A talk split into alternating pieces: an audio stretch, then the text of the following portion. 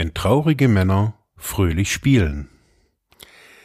Ja, herzlich willkommen zur zweiten Ausgabe des Feldarbeiter Podcasts. Mein Name ist Mark Hasselbach und ich freue mich, ja, dass ihr zuhört. Worum soll es heute gehen? Heute soll es um ein Ende meiner ja fast 16, 17-jährigen Kampfsportkarriere. Ich habe vor vor vielen vielen Jahren eben 2002 habe ich mit noch ein paar anderen Leuten, wir haben zusammen gewohnt, habe ich angefangen Capoeira zu machen. Ist ein Sport, ist ein Kampfsport, eine Kampfkunst aus Brasilien. Und wenn man es am Anfang sieht, da sieht man die, die Akrobatik, die Saltos, die muskelbepackten äh, Brasilianer und denkt sich, alter Falter, äh, ich kriege ja nicht mal einen richtigen Purzelbaum hin, ähm, wie soll das funktionieren? Bei mir war es zudem noch der Fall, oder ist zudem noch der Fall, dass ich halt auch keine, keine Ahnung, 70 Kilo wieg, sondern schon irgendwie, solange ich irgendwie fast denken kann, um die 100. Ja, wir sind dahin und haben da Tag ein, Tag aus dann Capoeira trainiert. Wir haben die, die Regeln oder was Capoeira ist, woher es kommt, kennengelernt und ich war damals echt überrascht und ja, irgendwie so ja, voller Feuer. Das anders kann ich es nicht nicht sagen. Ich habe da wirklich sowas wie ein, wie ein, wie ein Stück zu Hause gefunden in, in diesem Sport, weil ich so gemerkt habe, so dass das Ruhige oder die Bewegung, die ich da lerne und ähm, dass mir das gut tut, das ist das eine und zum anderen war so eine, ich sage jetzt mal so eine Aura von Familie einfach immer wieder zu spüren. Wir hatten alle die gleichen weißen Hosen und es gab so Kordeln an den Hosen, die die Ränge ähm, zeigen es gab verschiedene Treffen immer wieder mal, wo man dann eben zusammen Capoeira gespielt hat.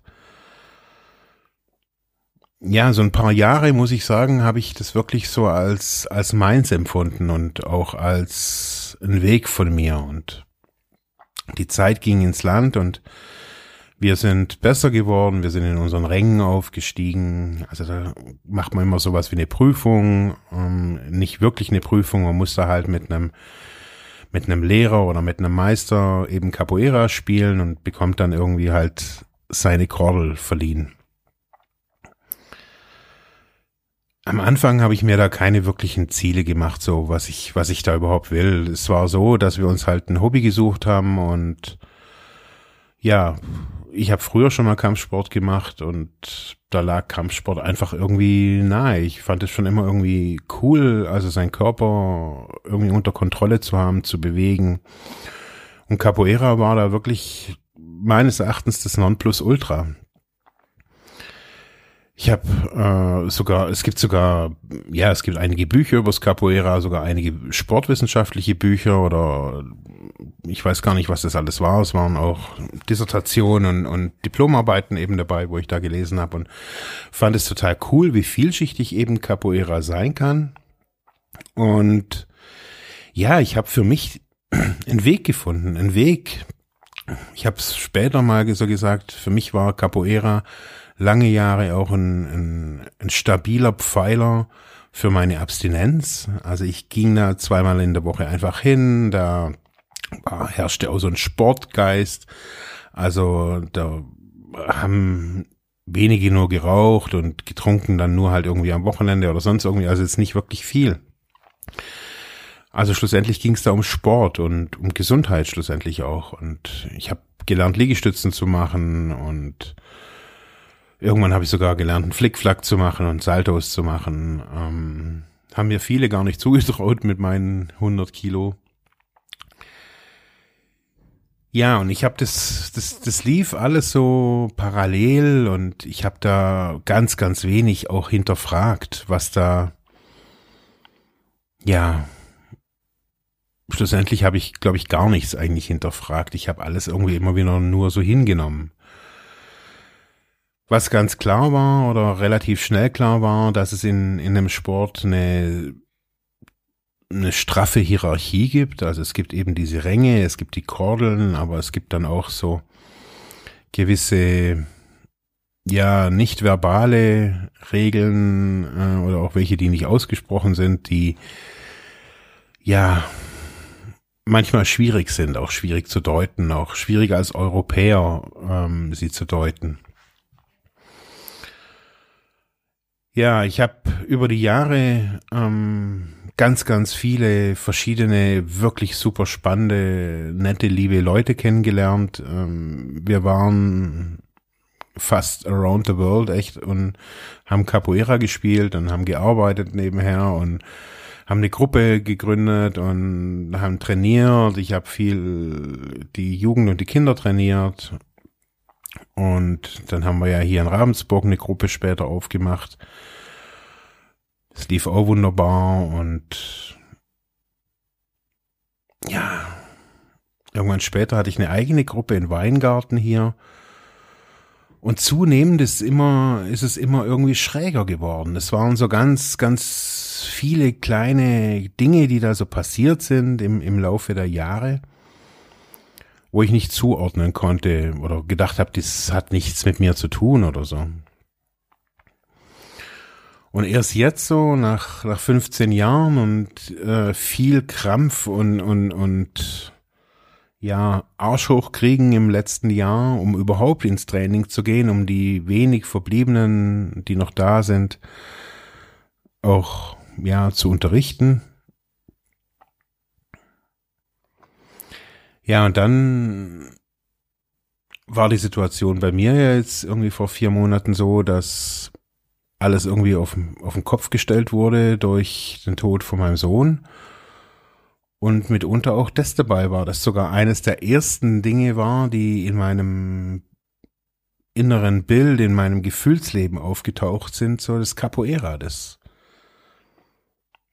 irgendwie wusste ich nach dem Tod nicht mehr, wie es weitergehen soll ich habe gemerkt, so dass äh, von Tag zu Tag, von, von Woche zu Woche, ich gemerkt habe, so dass diesen Krieg, den ich da ja auch, oder diesen Kampf, den ich geführt habe, oder ich weiß nicht, wie man dazu sagt, ähm, als Vater, ähm, dass der irgendwie zu Ende war. Ich habe gemerkt, ich habe mit seiner Mutter nichts mehr zu tun und irgendwie sind die Bande zerrissen und der Kampf vorbei. Anders kann ich es nicht, nicht sagen. Und irgendwie hatte das komischerweise Auswirkungen auf das Capoeira. Ich konnte nicht auf, also man konnte es mir natürlich nachsehen, dass ich jetzt nicht irgendwie äh, direkt danach wieder irgendwie ins Training geflitzt bin und da irgendwie munter weiter getrainiert habe. Aber es ging auch innerlich nicht. Ich, ich habe kein, kein, kein Weg mehr gesehen oder kein Bild mehr gesehen, wie es weitergehen kann mit Capoeira. Für mich. Und es hat sich so jetzt über, über Wochen wirklich immer mehr aufgebaut, so dass ich dann wieder angefangen habe, irgendwelche YouTube-Videos über, über Capoeira anzugucken und ja, ab und zu mal wieder irgendwie Musik zu machen oder auch mit den Leuten aus meiner Gruppe auch nochmal wieder zu sprechen. Und irgendwas war, wo ich gemerkt habe, hey, es geht irgendwie nicht mehr und ich weiß nicht wieso. Ich habe das jetzt 15 Jahre oder 16 Jahre gemacht. Das war ein wesentlicher Teil von meinem Leben. Ich habe Tattoos ähm, übers Capoeira auf meinem Körper ich habe Urkunden, es steht auf meiner Internetseite, dass ich, ja, es war ein Teil von mir. Und trotz alledem, und es ging nicht darum, irgendwie loszulassen und irgendwie mich zu verabschieden, sondern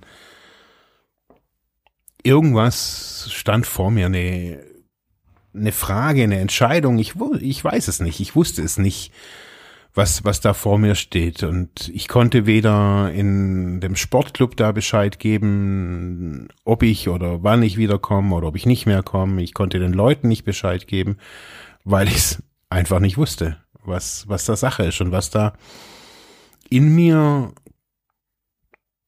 in mir so schwelt. Anders kann ich es nicht sagen. So, ich, ich wusste nicht, was da los ist. Und ich war jetzt am Wochenende, war ich auf einer, ich nenne es jetzt einfach mal Fortbildung. Ähm, da waren, wir waren zu fünft und da waren lauter Leute, die selber auch schon eine Aufstellerausbildung gemacht haben, also das Thema systemische Aufstellung für sich kannten und auch das Thema Spüren und Emotionen und so weiter nicht fremd äh, war. Das heißt, wir waren, also ich kannte nur die Hälfte der Leute und schlussendlich ging es darum, irgendwie seine eigenen Themen mit reinzukriegen, sowas wie Gleichgesinnte irgendwie zu treffen oder gleich Leute, die halt irgendwie so ein bisschen gleich ticken und auch gleich spüren vielleicht. Und das ist gar nicht mal so einfach, so eine Gruppe zu finden. Äh, Habe ich ihm nachträglich so gemerkt. Ja, auf jeden Fall hatte da jeder so seine unterschiedlichen Themen von der Arbeit, beruflich, eben privat, ganz unterschiedlich so. Und ich hatte eben das Thema Capoeira. Und niemand, da kannte sich wirklich, also A, kannte niemand sich jetzt über die Gruppe aus, die eigentlich wusste auch gar niemand, was Capoeira, also ich habe ganz vieles erstmal erklären müssen, was ich da überhaupt jetzt da irgendwie mache. Ja, und dann haben wir ähm, meine, mein Capoeira-System, in dem ich jetzt hier 16 Jahre gelebt habe oder das auch 16 Jahre lang in mir gelebt hat, mit Bodenankern, das sind Zettel, vier DIN A4 Kopierpapier, wo Begrifflichkeiten draufstehen. Man nennt es in der systemischen Arbeit Bodenanker. Habe ich diese diese einzelnen Begriffe aufgeschrieben. Also das war eben mein Name, dann aber auch mein Capoeira-Name, die Örtlichkeit in Weingarten, mein Meister. Äh, es waren unterschiedliche Personen in dieser, in dieser Aufstellung auch drin, wo ich jetzt gar nicht so direkt näher drauf eingehen möchte oder muss. Dann war Capoeira als Begriff und der Geist des Capoeira, also so der Spirit, so das, was da so lebt oder leben soll. Dann hatte ich noch so meine Vision, weil ich da irgendwie gedacht habe, so ich habe so eine eigene Vision von Capoeira, so eine eigene, keine Ahnung, Idee auch. Ja, und relativ schnell habe ich so feststellen müssen, so dass in diesem System Capoeira bei mir fast ausschließlich Schmerz herrscht. Schmerz und Schuld und Übertragung natürlich.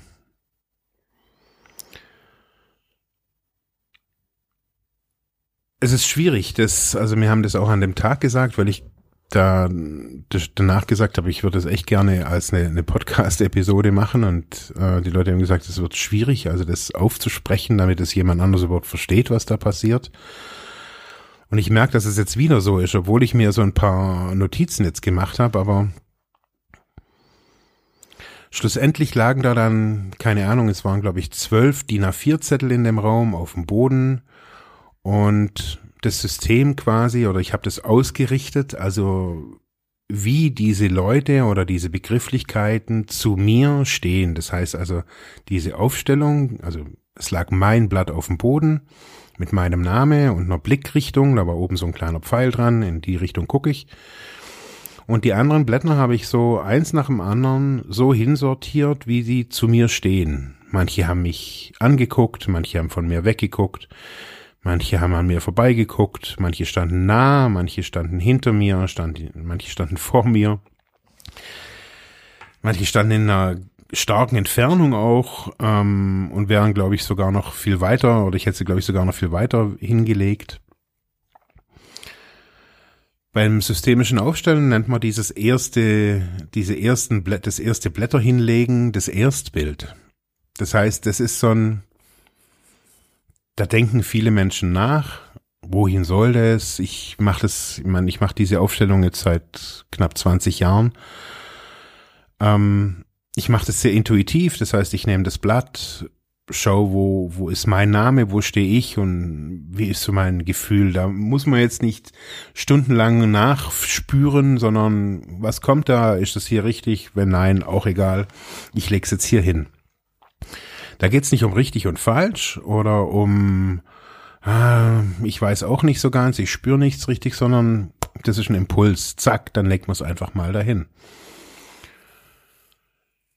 Ja, bei diesem Erstbild, also ich habe das dann so gemacht, dass ich mich draufgestellt habe auf mich selbst und mh, mm, so geguckt habe, stimmt es. Also ich habe die Blätter angeguckt, die so um mich rumstehen, die weiter weg stehen eben, die näher dran stehen.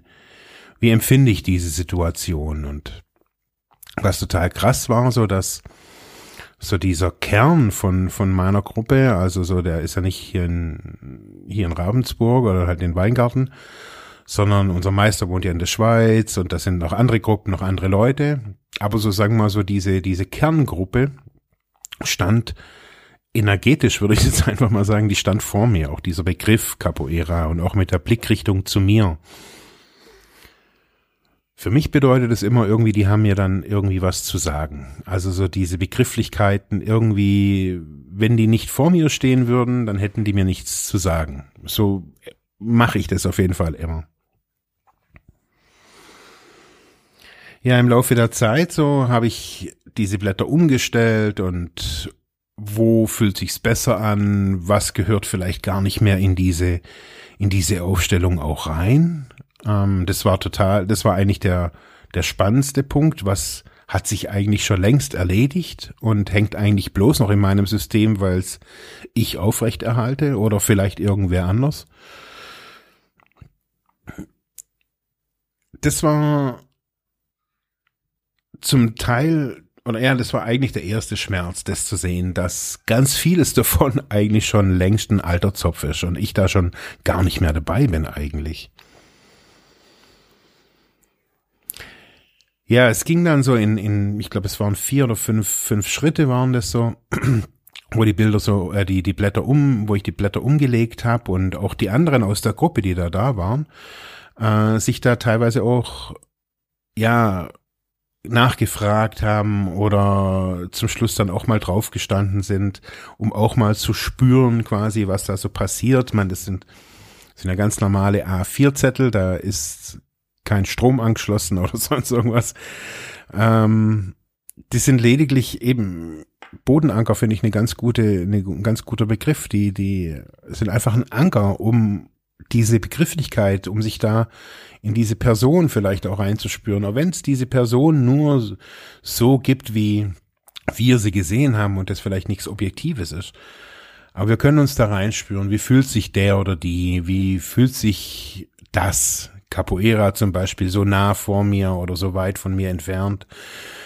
Möchte es näher zu mir, möchte es weiter weg und das ist wie so eine, ich habe so gemerkt, das ist so wie so ein wie, wie das, sind, das sind alles wie so, wie so Stimmgabeln, wie so unterschiedliche, keine Ahnung, Schwingungen. Ich weiß es auch nicht so ganz. Auf jeden Fall ähm, war vieles dann irgendwie weg oder zur Seite oder war schon irgendwie in ihrem eigenen System und das hatte mit mir schon gar nichts mehr zu tun.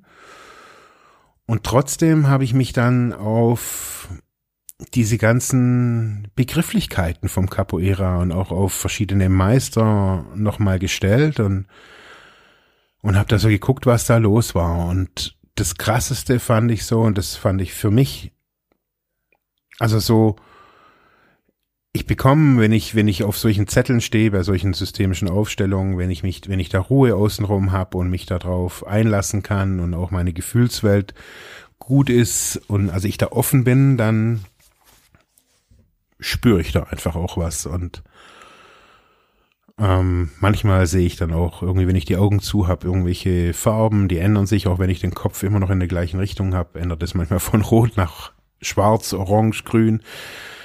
Ähm, ich versuche das nicht zu interpretieren, sondern einfach immer nur auszusprechen. Ich sehe jetzt irgendwie grün und ähm, es fühlt sich nicht so gut an, wenn dies und jenes vor mir steht oder ich möchte lieber näher zu, zu Mark hin, wenn ich jetzt irgendwie ein Aspekt von irgendwas bin. Ja, und als ich dann so eben auf diesen ganzen typischen Capoeira-Aspekten, also zum Beispiel eben diesen, dieser Spirit vom Capoeira gestanden bin, dann ist was passiert, was ich, ja, ich würde sagen, ich habe es nicht erwartet.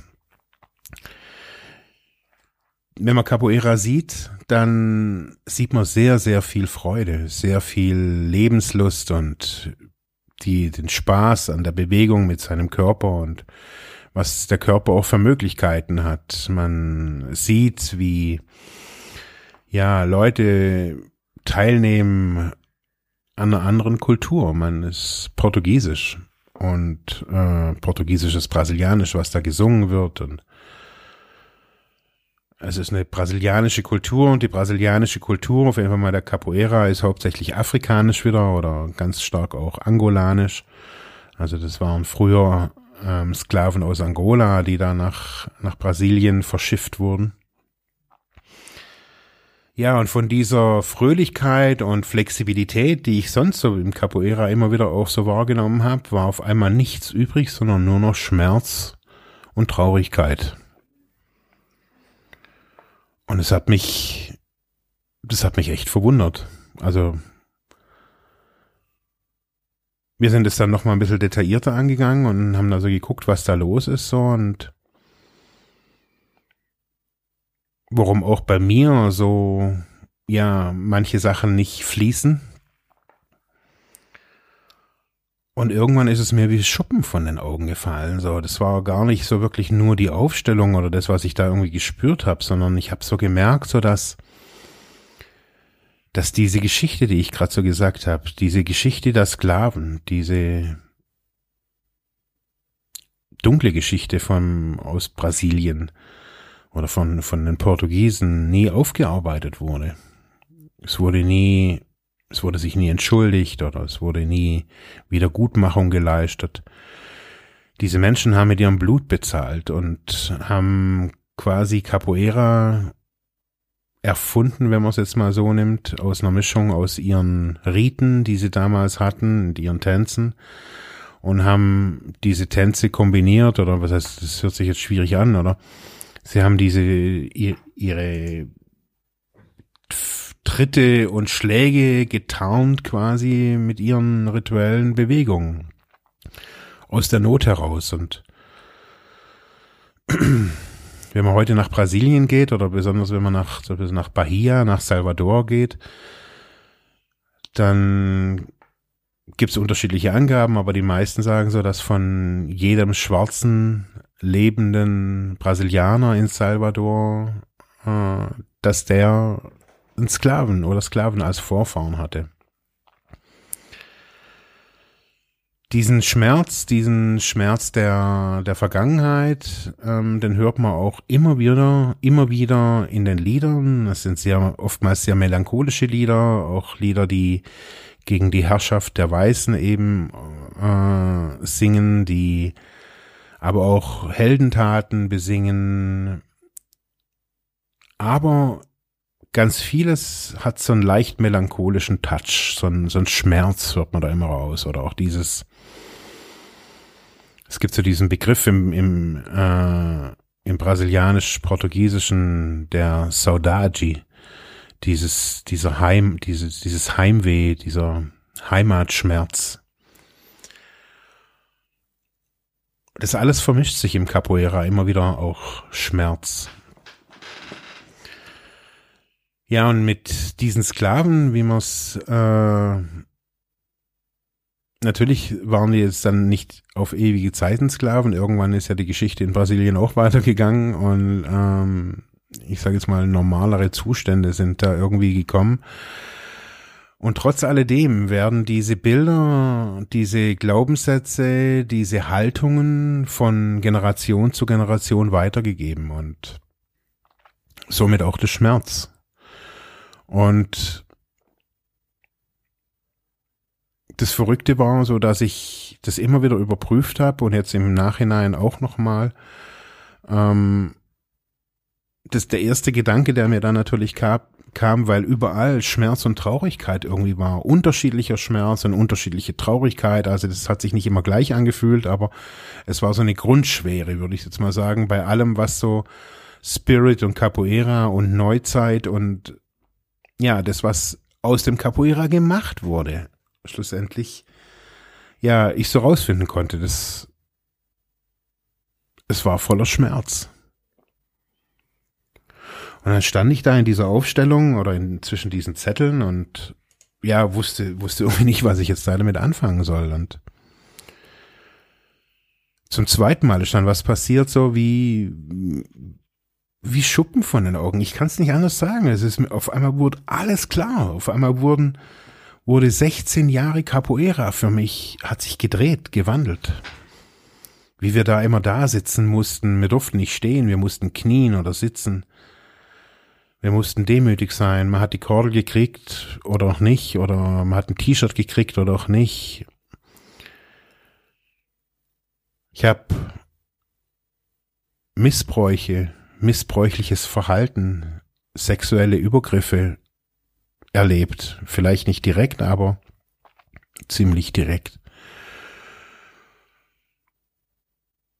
Ich kannte die Menschen nicht, aber ich habe wie alle anderen den Mund gehalten und ja, sehe heute die Auswirkungen von diesen Übergriffen, nicht nur bei mir, sondern auch bei Menschen, die ich kenne und ja, oftmals irgendwie halt kopfschüttelnd irgendwie dastehe und denke mir, hey, scheiße. Durch dieses Capoeira wird so viel transportiert, so viel Schmerz und so viel ungelöstes, auch ungelöste Männlichkeit. Das, das merkt man da extrem, dieses, diese, diese ganz, diese vielen Brasilianer, die sich da so aufpumpen und da eine Show vollführen.